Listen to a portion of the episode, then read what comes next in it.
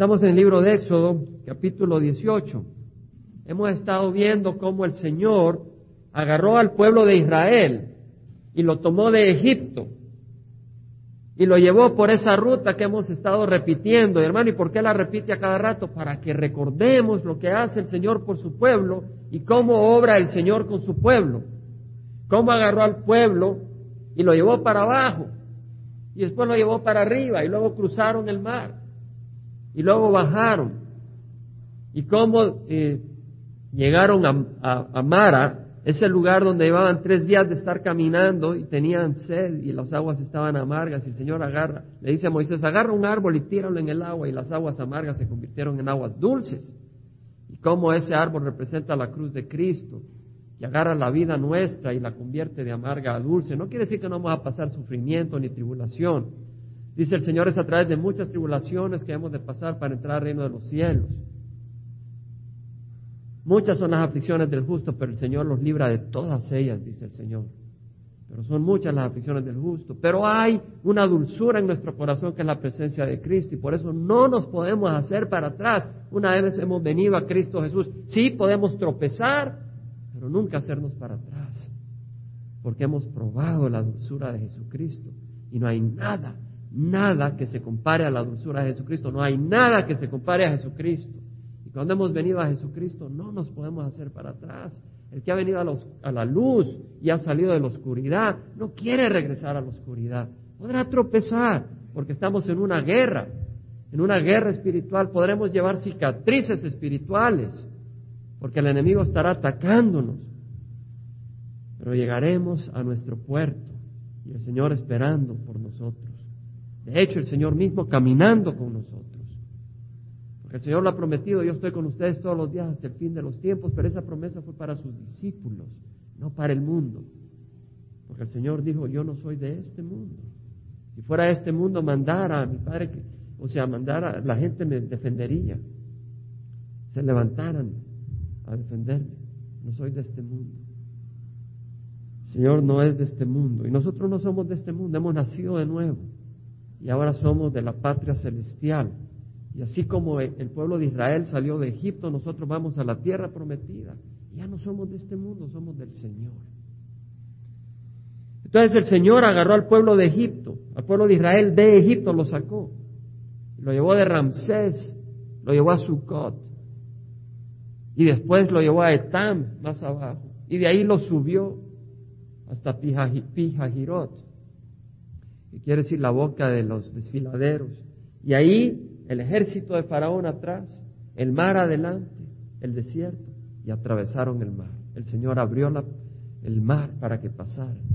Pasaron por lo que es el desierto de Chur y bajaron después de tres días a Mara, ese lugar donde el agua era amarga. Y de ahí bajaron más a Elim. Y de Elim fueron al desierto de Sin, donde tenían hambre. Y el Señor les dio maná y codornices. Comieron maná pan del cielo, ese pan que tenía sabor a, miel, a, trigo con miel, a conflex, pero del bueno, sabroso el Señor. Imagínense comer pan del cielo. Y nosotros tenemos un pan mejor que el maná. Tenemos la palabra del Señor. Hermanos, eso es mejor que el maná. Gloria al Señor. Los que hemos probado ese maná sabemos que es mejor que cualquier maná del cielo. Jesucristo dijo, yo soy el pan vivo que bajó del cielo. Vuestros padres comieron el maná en el desierto y murieron. Pero yo soy el pan que bajó del cielo para que el que coma de este pan tenga vida eterna y no muera. El Señor es el pan vivo. El desierto de Sim, donde comieron maná, los llevó a Refidim. Allá en Refidim volvieron a quejarse. Cuidarnos de mover esto, que hace mucho ruido se volvieron a quejar los israelitas de Moisés, porque tenían sed. Y el Señor mandó a Moisés a que fuera con los ancianos de Israel hacia la peña de Oreb, Oreb es monte Sinaí, y que con la vara con que había golpeado el río Nilo, golpeara esa roca. Y de esa roca salió agua, ríos de agua, que llegaron hasta Refidim, me imagino yo, y le dieron agua al pueblo del Señor. Ahora, nótese que esa vara era la vara que había usado Moisés para golpear el río Nilo. Esa vara representaba el juicio de Dios sobre el río Nilo.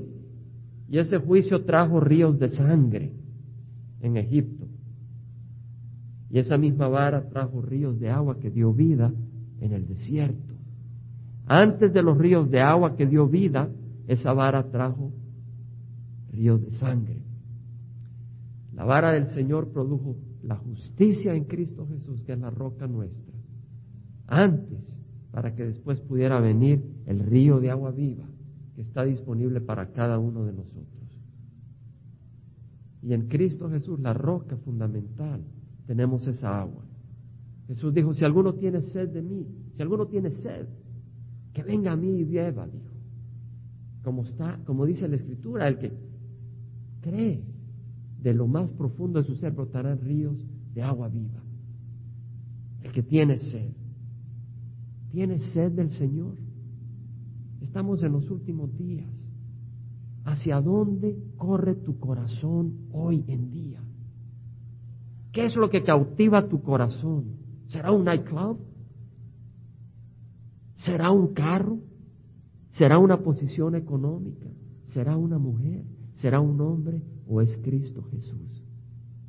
Yo espero y lloro, y el Señor me escucha, que es mi deseo que lo que cautive tu corazón sea Cristo Jesús. Porque Cristo Jesús es hermoso, es paz, es esperanza, es vida eterna. Allá en uh, Refidim llegaron los amelecitas, que eran, eran uh, descendientes de Saúl, y atacaron al pueblo de Israel. Y el Señor levantó a Moisés a orar. Y venía Ur por un lado y venía Aarón por el otro lado y le levantaron los brazos mientras él estaba orando. Josué, que es mencionado por primera vez en el capítulo 17, llevaba al ejército de Israel a pelear contra los amelecitas y mientras oraba Moisés, el pueblo de Israel vencía se le bajaban los brazos, los amelecitas iban venciendo. Pero Moisés estaba sentado sobre una roca. Nosotros debemos de estar sobre la roca, orando y levantando nuestros brazos al Señor. La batalla es del Señor. Y la victoria es del Señor. Vencieron a los amelecitas. Y luego dice en el versículo primero del capítulo 18 que Jetro, sacerdote de Madián, ¿Se acuerdan de Jetro? Jetro era el suegro de Moisés y el nombre con el que aparece también es, a ver si se acuerdan, a ver quién ha estudiado la escritura. Reuel, Reuel, que quiere decir amigo de Dios. ¿Qué nombre más hermoso? Y Jesucristo dice, ya no te amo siervo, sino mi amigo. Y esa es una cosa hermosa que el Señor nos diga amigos. Imagínate que Jesús te llame amigo sin merecerlo. Pero si tú vienes a los pies de Jesús, Jesús te dice, eres mi amigo. Qué cosa más hermosa. Y Jetro quiere decir su excelencia. Para que el Señor te exalte tienes que venir a ser amigo de Él. El que no está conmigo está contra mí, dice el Señor. ¿Dónde está Madián? ¿Se acuerdan que Moisés había crecido en Egipto? en la corte del faraón. Lleva los 40 años y fue a visitar a su pueblo que estaba siendo maltratado y esclavizado y, y sacó a uno de los soldados egipcios y lo mató porque estaba maltratando a uno de los israelitas. Y tuvo que salir y huyó hacia Madián. Ahí fue donde Moisés conoció a las siete hijas de Jetro y se casó con una de ellas, Séfora. Madián, ¿dónde está Madián? Tenemos a Egipto, ¿se acuerdan nuestro mapa? Que no hay que colgarlo, solo lo ponemos aquí cuando damos el estudio. ¿Sí se acuerdan? ¿Se acuerdan que aquí está Egipto? Y aquí está el Mar Rojo.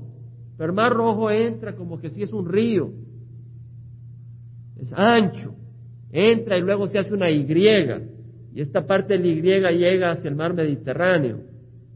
Y se llama el Golfo de Suez porque entra así. Y luego el otro lado de la Y se le llama el Golfo de Acaba.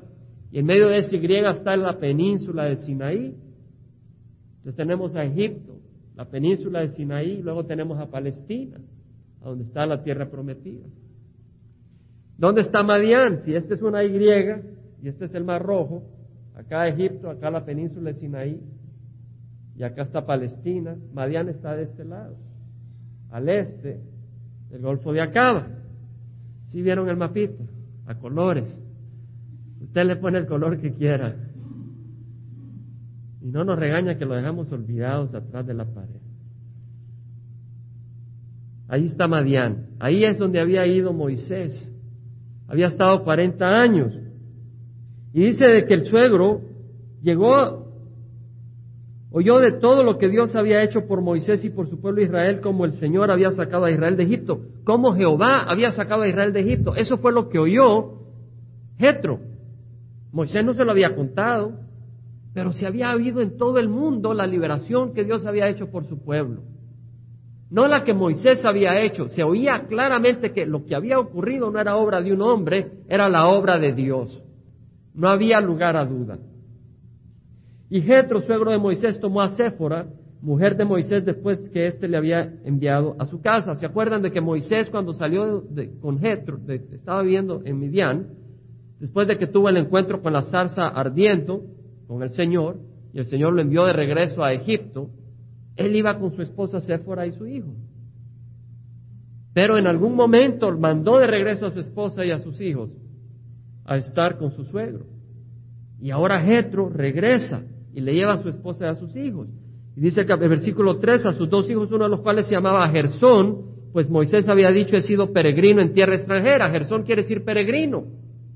Eres peregrino en esta tierra. Moisés había sido peregrino. Había vivido en Egipto, había crecido ahí, pero tuvo que huir porque él hubo un momento donde, dijo, no me importa ser parte del, del palacio de Egipto, mi corazón está con el pueblo de Dios.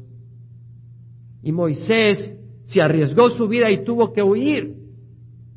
Y salió, y salió y llegó a Madiana, donde fue peregrino. Y nosotros somos peregrinos del Señor en esta tierra. Dice la Biblia que Moisés cuando era ya grande rehusó ser llamado hijo de la hija de Faraón, escogiendo antes ser maltratado con el pueblo de Dios que gozar de los placeres temporales del pecado. Podemos gozar de los placeres temporales del pecado. Dice gozar de los placeres temporales. Hay placeres temporales del pecado. Pero el hombre sabio y la mujer sabia sabe que tarde o temprano se cosecha el fruto. Y ese fruto es amargo, ese fruto es destrucción, ese fruto es corrupción. el Señor nos da placeres también, pero en sus placeres hay paz, hay gozo, hay agradecimiento. David dijo, Jehová es mi pastor, nada me faltará. Él te dará lo que necesites. Necesitas alimento, necesitas techo, necesitas un cónyuge, clama al Señor. Deja que Él sea la fuente de lo que tú recibes, no el mundo. Y entonces serás bendecido, serás bendecida. Moisés había dicho, he sido peregrino en tierra. El nombre del otro era Eliezer, pues había dicho, el Dios de mi padre fue mi ayuda y me libró de la espada de Faraón. Faraón era el hombre más poderoso, era un, imperio tremendo Egipto, y este hombre Faraón era enemigo personal de Moisés. Y Moisés dice, el Dios de mi padre, el Dios de Abraham, Isaac, Jacob, el Dios de mi padre fue mi ayuda y me libró de la espada de Faraón. ¿Has conocido Dios, tu, tu ayuda?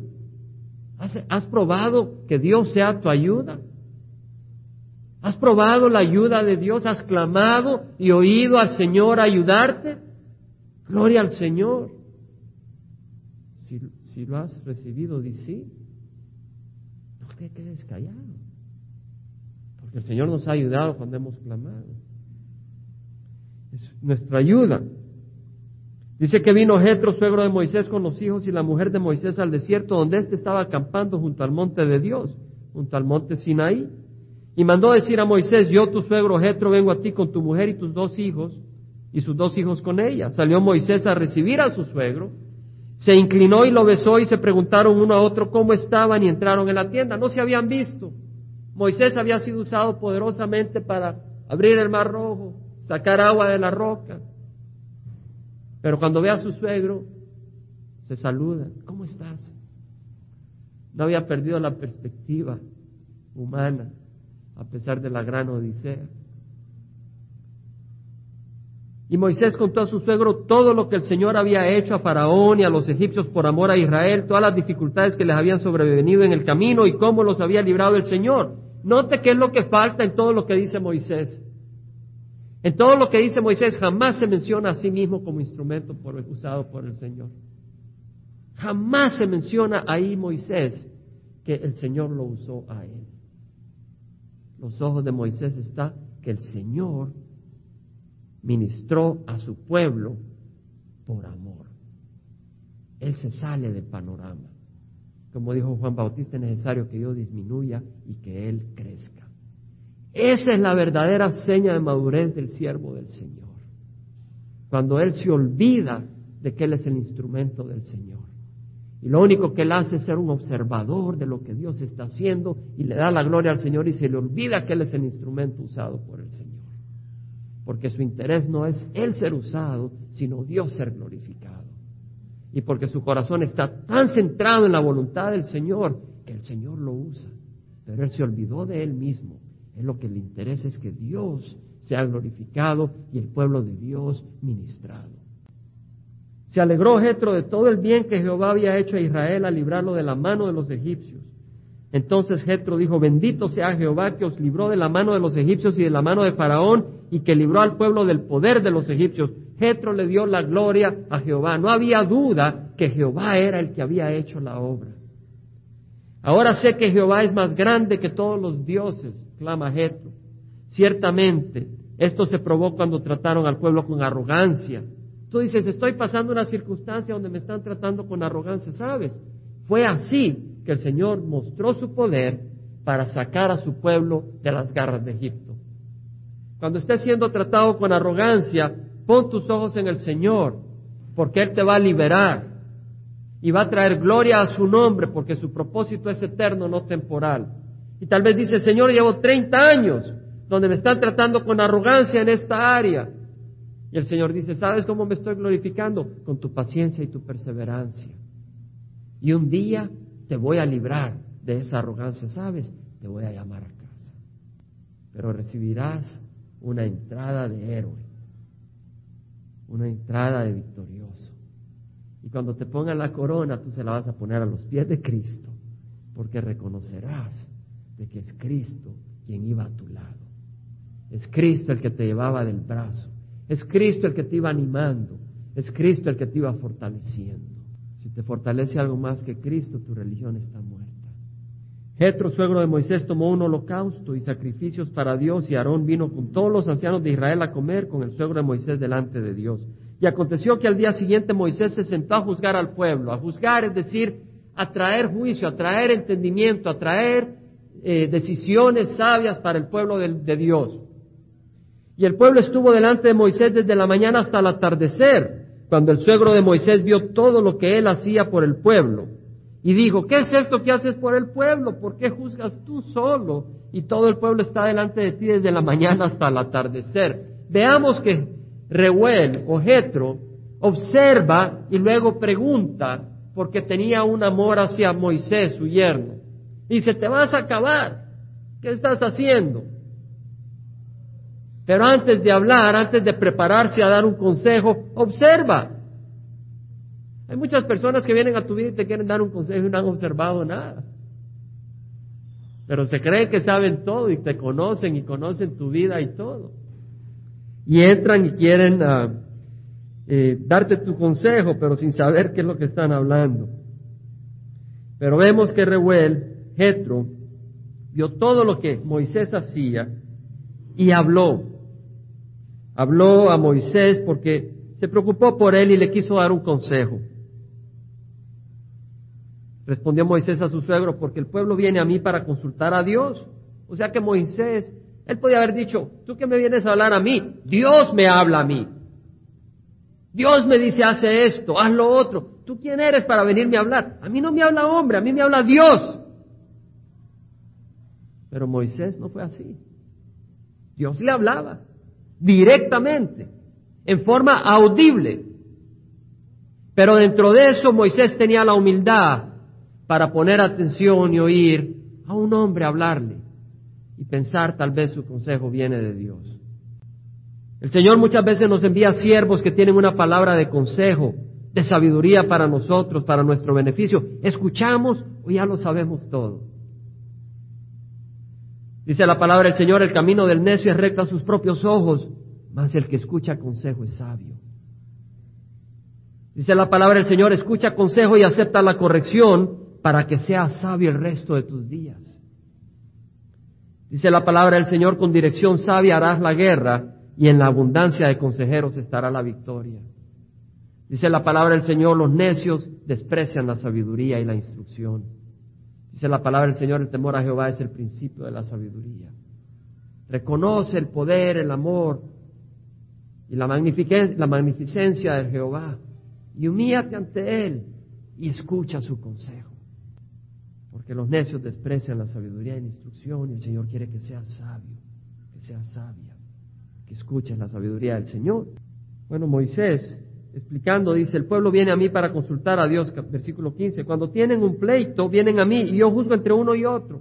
Yo les trato de dar luz, dándoles a conocer los estatutos de Dios y sus leyes.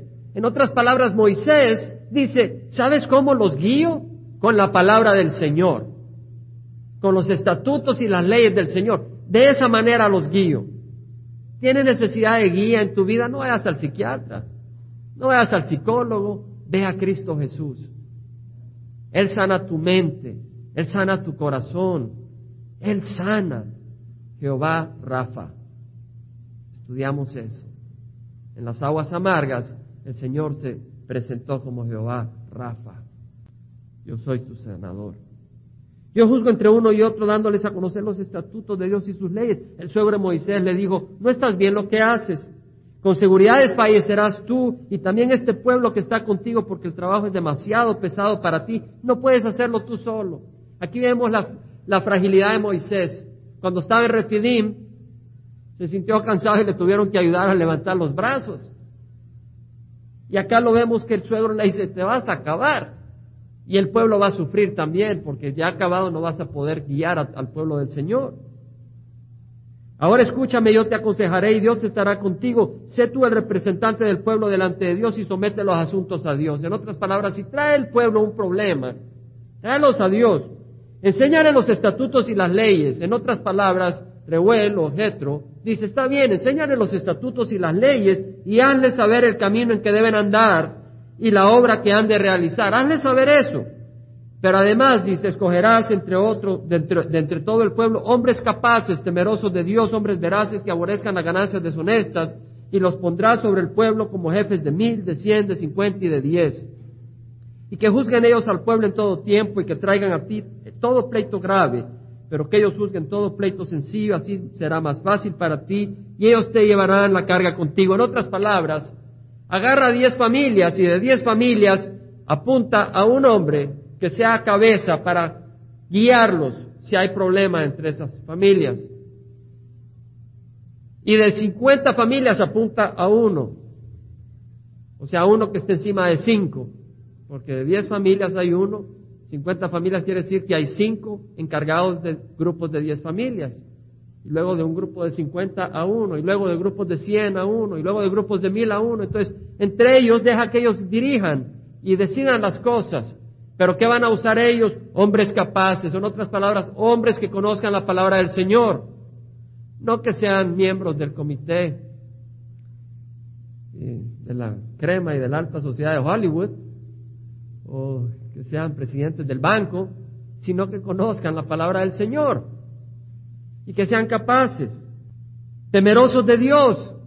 Podrá ser muy inteligente un hombre, pero si no sabe el temor a Jehová, no lo pongas en autoridad. Porque si no sabe temer a Jehová, no va a bendecir al pueblo. Hombres veraces, si es un hombre que no tiene la, verdad en su boca, no lo pongas, le dice a Moisés, no lo pongas a dirigir al pueblo de Dios. Si es un hombre que sabe mentir, no lo pongas a dirigir al pueblo de Dios. ¿Has confiado alguna vez en un hombre que sabes que miente? Y luego le dice Jetro, si haces esto y Dios lo manda, tú podrás resistir y todo este pueblo por su parte irá en paz a su lugar. Mira lo que dice Jetro.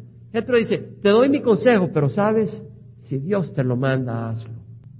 En otras palabras, tú puedes dar un consejo, pero la confirmación tiene que venir del Señor.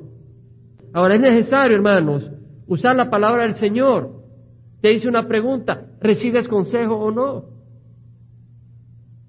O tú ya todo lo conoces y no necesitas ningún consejo porque Dios y tú.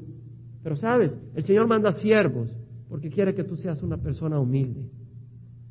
Y usará siervos y siervas para traer un consejo, porque quiere guardar tu corazón humilde y no orgulloso. Y necesitamos la palabra del Señor, porque la sabiduría viene de la luz, de la palabra del Señor. Lámparas a mis pies tu palabra, luz a mi camino. ¿Quieres luz? Busca la palabra del Señor. En Timoteo el Señor usa a Pablo y le dice a Timoteo, desde la niñez has sabido las escrituras, las cuales te pueden dar sabiduría que lleva a la salvación mediante la fe en Cristo Jesús. Las escrituras te pueden dar la sabiduría, no siempre te la van a dar. ¿Sabes por qué? Porque tú la tienes que tomar. Las escrituras te pueden dar la sabiduría, pero si tú la rechazas, no te dan la sabiduría. La tienes que tomar. La tienes que recibir en el corazón.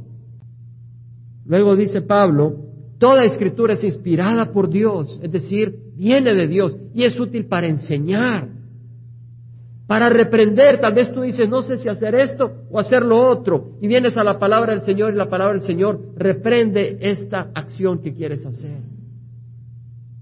¿Por qué? Porque la palabra del Señor es luz. Y si esta acción es oscuridad, la expone. Pero sabes, como compartía con alguien hace algún tiempito, no esperes a que llegues a una decisión para empezar a leer la Biblia. Léela todo el tiempo. Y cuando llegues a un momento de decisión, el Espíritu te traerá a mente esos versículos, esas palabras que te preparan para tomar esa decisión. Pero tienes que hacer tu trabajo, tienes que trabajar, tienes que prepararte, tienes que leer la palabra del Señor frecuentemente para estar preparado para los momentos de decisión la escritura es útil para enseñar, para reprender, para corregir, para instruir en justicia, a fin de que todo hombre de Dios sea perfecto, equipado para toda obra buena. En el versículo 24 leemos de que Moisés escuchó a su suegro e hizo todo lo que él le había dicho. Y escogió Moisés hombres capaces de entre todo Israel y los puso por cabezas del pueblo como jefes de mil, de cien, de cincuenta y de diez ellos juzgaban al pueblo en todo tiempo, el pleito difícil lo traían a Moisés, mas todo pleito sencillo lo juzgaban ellos. Y Moisés despidió a su suegro y este se fue a su tierra. Jetro regresó a Madián a ser luz de Dios en la tierra de Madián, a dar testimonio de ese Jehová poderoso, de lo que había hecho. Pero Moisés y el pueblo iban hacia donde tenían que ir. Ahora quisiera hacerles reflexionar en tres elementos cuando se trata de un consejo. Todos necesitamos consejo, todos necesitamos sabiduría. El peor error es decir, no necesito sabiduría, no necesito consejo. Todos necesitamos consejo y sabiduría. Cuando Pablo llegó a Berea, los, de la, los del pueblo, la iglesia en Berea, recibieron la palabra, dice, con toda solicitud escudriñando diariamente las escrituras para ver si lo que Pablo decía era cierto. En otras palabras, ellos estaban oyendo un consejo de Pablo.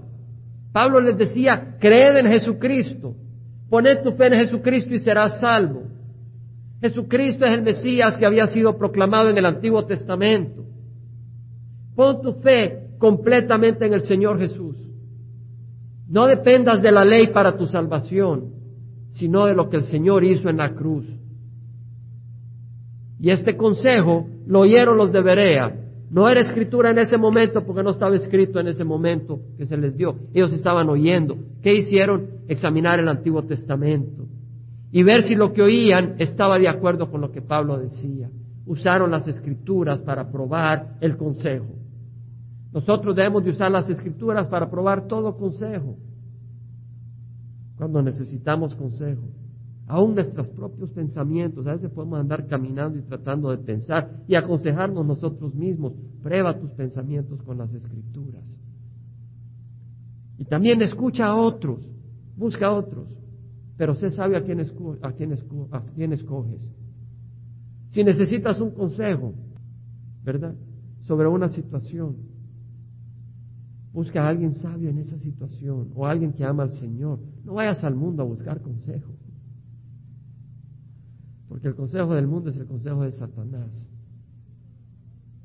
Necesitamos la palabra del Señor, pero acuérdate que el Señor Jesucristo cuando estuvo en el desierto y fue tentado, Satanás usó la escritura para tentar a Jesús. Le dijo a Jesús, si eres el Hijo de Dios, lo subió al pináculo del templo, le dijo, si eres el Hijo de Dios, aviéntate. Y Él enviará a sus ángeles a tomar cuidado de ti, protegerán tus pies para que no se golpeen con la piedra. Y el Señor le dijo, está escrito, no tentarás al Señor tu Dios. El Señor Jesús oyó las escrituras, pero tenía el Espíritu Santo para saber que eso no venía de Dios. Esa escritura estaba siendo usada fuera de contexto. Cuando Jesús estaba en Cesarea de Filipo con sus discípulos y les dijo, ¿quiénes dicen ustedes que es el Hijo de Dios? Y Pedro dijo, tú eres el Cristo, el Hijo del Dios viviente. Después de esa conversación, el Señor Jesús les empezó a decir, saben, es necesario que el Hijo del Hombre sea entregado en manos de los escribas, de los sacerdotes, de los líderes religiosos, y será sacrificado, será asesinado, pero el tercer día resucitará. Pedro se llevó a Jesús. Y le dice, maestro, no puede ser. Y lo empezó a reprender. Dios no permita que te ocurra eso. No te va a ocurrir. Y el Señor Jesucristo le dice, apártate de mí, Satanás, porque tienes en mente las cosas del hombre y no las de Dios. Pedro, amablemente, te amamos, Señor. El Señor le dice, no es el Espíritu de Dios el que está. ¿Sabes qué tienes que hacer? Para saber que el consejo viene del Señor. No solo es tener la Biblia en tus manos, tener el Espíritu Santo en tu corazón. Tienes al Espíritu Santo en tu corazón. Él te va a aconsejar. El Señor dijo a través de Juan, amados, no creáis a todo espíritu, pero probad los espíritus para ver si son de Dios, porque muchos falsos profetas han salido al mundo. El Señor Jesús dijo, cuando Él, el Espíritu de verdad venga, os guiará a toda la verdad. Él os guiará. Una fuerza no guía. El Espíritu nos guía. Es más que una fuerza, es Dios. Él nos puede guiar. Cuando Él, cuando Él, no dice cuando eso, cuando Él, el Espíritu de verdad venga, Él os guiará a toda verdad. El salmista David dijo, bendeciré a Jehová que me aconseja en verdad en las noches mi corazón me instruye. Estás acostado y el Espíritu Santo te está hablando.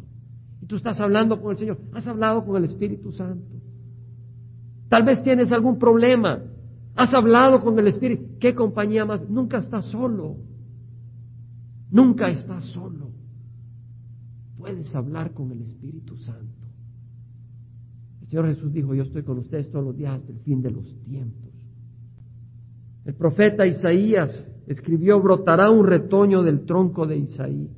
Está hablando de Jesucristo. Y un vástago de sus raíces dará fruto y reposará sobre él el espíritu del Señor. Y luego define que el espíritu del Señor es espíritu de sabiduría. Espíritu de sabiduría está en Isaías 11, 1 al 2. Espíritu de sabiduría y de inteligencia espíritu de consejo y de poder, espíritu de conocimiento y de temor de Jehová. ¿Quieres conocer qué hacer en una situación? Necesitas el espíritu de conocimiento. ¿Quieres saber cómo decidir? Necesitas sabiduría. Recibe el espíritu de sabiduría. No leo el espíritu de comodidad. No leo el espíritu que te protegerá de sufrimiento. Pero leo el espíritu de sabiduría. Es ese espíritu que te da vida. Porque dice la palabra del Señor, es necesario que nazcas de nuevo, de agua y del espíritu, para entrar al reino de Dios. Las palabras que yo he hablado son espíritu y son vida, dijo el Señor. La carne para nada aprovecha. Las palabras que yo he hablado son espíritu y son vida. El espíritu de vida. Necesitamos ese espíritu Pero hay otro elemento que necesitamos cuando necesitamos tomar decisiones. Necesitamos la palabra del Señor, pero la Biblia la puedo tener llena de telarañas porque nunca la leo. Necesito el Espíritu de Dios y necesito permanecer en Cristo Jesús. Hay muchos que empiezan con la palabra del Señor y reciben al Espíritu del Señor, pero sueltan sus manos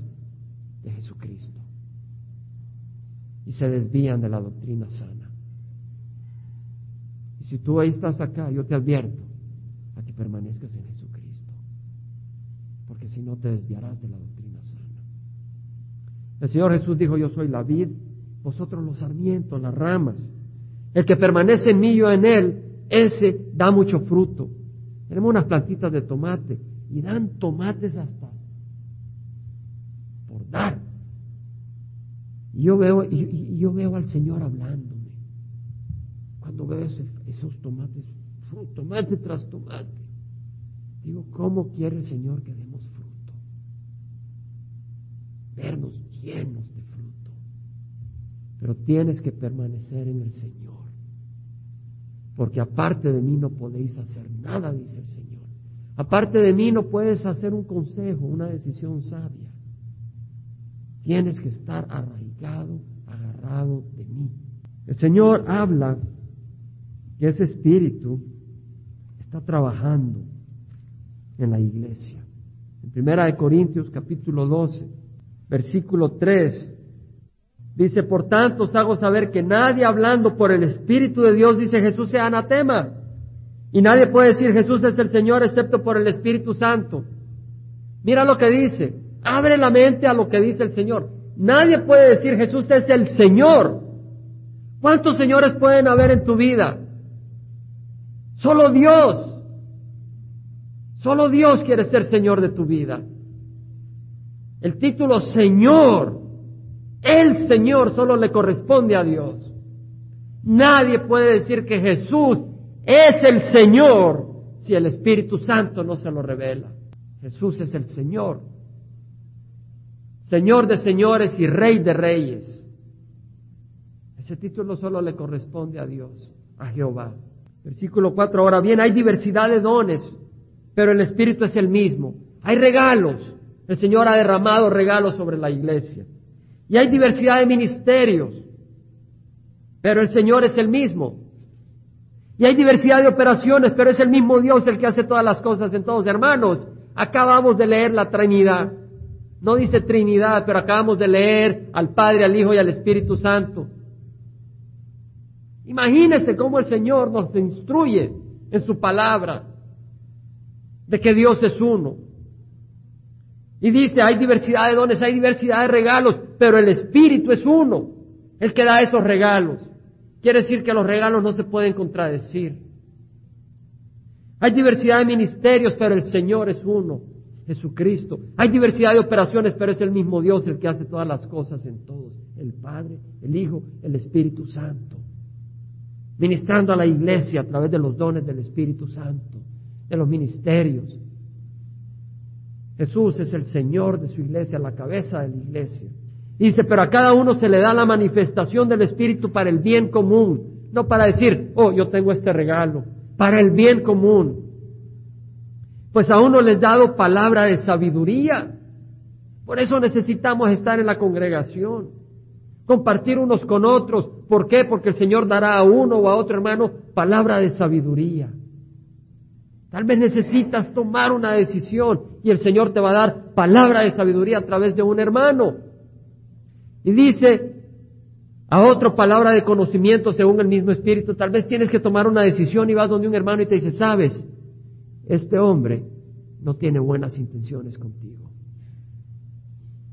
Y tal vez no conoce a este hombre, pero esta persona recibió una palabra de conocimiento. Tal vez dices, sabes, tengo este trabajo que me ofrecen aquí, tengo este otro trabajo que me ofrecen aquí, ¿qué puedo hacer?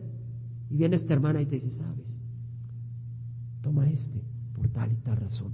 ¡Wow! ¡Qué sabiduría la que te dio el Señor! Y reconoces que sabiduría de Dios. Así debe de operar la iglesia. Así debe de operar el cuerpo de Cristo. A otro fe por el mismo Espíritu. Fe. Una fe especial. Tal vez tienes que tomar una decisión y viene el Señor y te pone a alguien y dice, sabes, camina adelante en este camino porque el Señor te va a ayudarte. Y oyes esa palabra y dices, gloria al Señor, por ahí voy a caminar. A otros dones de sanidad por el único Espíritu, a otros poder de milagros, a otro profecía, a otro discernimiento de espíritus para saber si este consejo que ha recibido viene de Satanás o del Señor. A otro diversa clase de lenguas y a otra interpretación de lenguas. ¿Quién está dando estos regalos? El Espíritu Santo. Ahora, hermanos, vuelvo a aclarar porque hay un culto que insiste en que el Espíritu es una fuerza y no es Dios. Pero imagínate acá, una fuerza que sabe darte un idioma y que además entiende el idioma. Porque dice, da clases de lenguas, diversas clases de lenguas y a otra interpretación de lenguas. Una fuerza no puede entender un idioma. El Espíritu dice, ok, a la hermana Julia le vamos a dar este regalo espiritual. Al hermano Efraín le vamos a dar este regalo espiritual. Así va. Vamos a dar este regalo. Y le vamos a dar este otro dice, Señor, dame este otro regalo. Ah, te lo vamos a dar. Dice, Señor, dame este otro, no te lo doy porque te vas a hacer más orgulloso que te va a venir a la destrucción. Todas estas cosas las hace uno y el mismo Espíritu distribuyendo individualmente a cada uno según la voluntad de Él. Vamos a cerrar acá. Vamos a pararnos. Dice Isaías, un niño nos ha nacido, un hijo nos ha sido dado y su nombre es admirable consejero, Dios poderoso, Padre eterno, príncipe de paz. ¿Tienes al consejero en tu corazón? Vamos a cerrar los ojos. ¿Por qué cerrar los ojos? Porque no queremos ver a hermano Jaime, queremos pensar en Jesucristo. Queremos concentrarnos en Jesucristo y gloria al Señor que nos podemos reír también. Porque donde está el Señor está su gozo. Donde está su espíritu hay paz. Pero no hay paz donde hay luchas entre el espíritu y la carne. Hay paz en los que están siendo guiados por el espíritu pero no en los que están siendo guiados por la carne.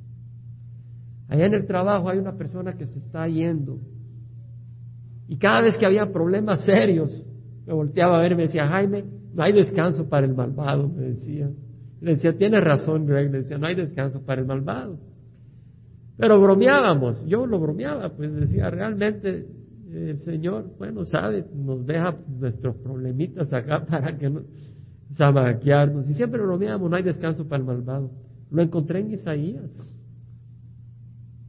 Está en Isaías que dice, no hay paz para el malvado. En dos partes lo encontré. Yo lo bromeaba en cuanto a los problemas externos, pero en mi corazón hay paz. Yo te pregunto, ¿tienes paz en tu corazón? ¿O estás como una caldera que revienta? Vamos a cerrar los ojos y pedir al Señor que te dé su Santo Espíritu.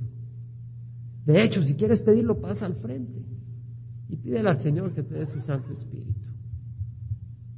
Dice, hermano, ¿y por qué al frente? Pues no tienes que pasarlo al frente. Pero sabes, Moisés fue humilde y reconoció su necesidad y aceptó el consejo. Yo te invito a que pases al frente y que le pidamos al Señor ese espíritu de sabiduría. O tal vez tienes una necesidad en especial o tal vez quieres recibir al Señor y nunca has recibido al Señor. Pídele al Señor que entre en tu corazón y Él entrará a reinar. Tienes que reconocer tu pecado y pedirle a Cristo que te perdone y que entre a, a reinar en tu corazón.